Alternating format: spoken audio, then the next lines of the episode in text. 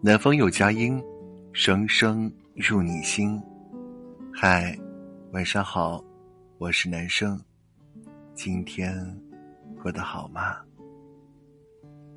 抖音上有段高赞的话：人和人走散真的太容易了，一天不联系，一周不联系，一个月不联系，不知不觉就成了过去。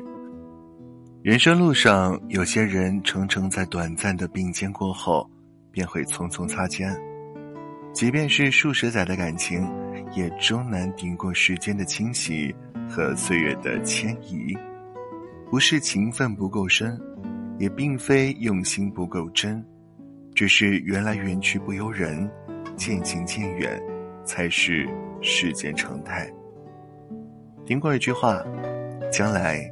我们必定会抛弃彼此，拉铃到站，通往各自新的人生，给彼此留一个缺口，等待时间慢慢填满。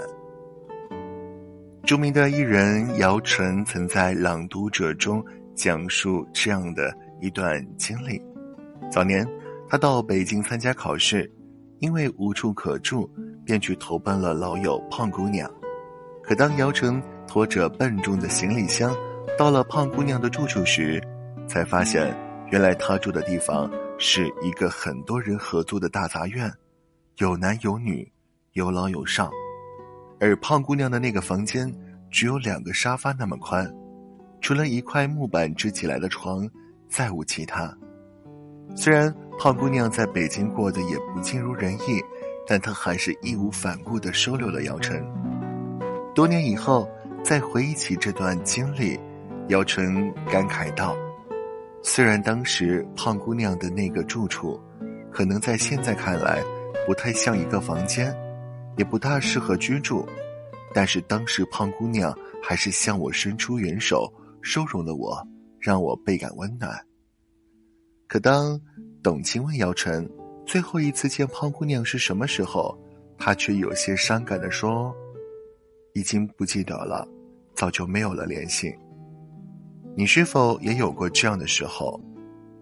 儿时交好的朋友，曾经形影不离，可随着年纪的增长，渐渐少了联系，没了话题，再见面，彼此间只剩下尴尬和疏离。大学的同窗室友，明明说好几年就要再聚一次，毕业后却各奔东西。再见，遥遥无期。那个曾经深爱过的人，你曾无数次把他写进未来的蓝图里，最后却在你的生命中销声匿迹。想起何炅曾在《向往的生活》中说过的那句：“我从来没有奢望要把任何一个人留一辈子，因为我知道，有的人他来就是陪你一段。”但是男生想说，曾经遇见，并肩同行，便是万幸。今天就到这儿，明天见，晚安喽。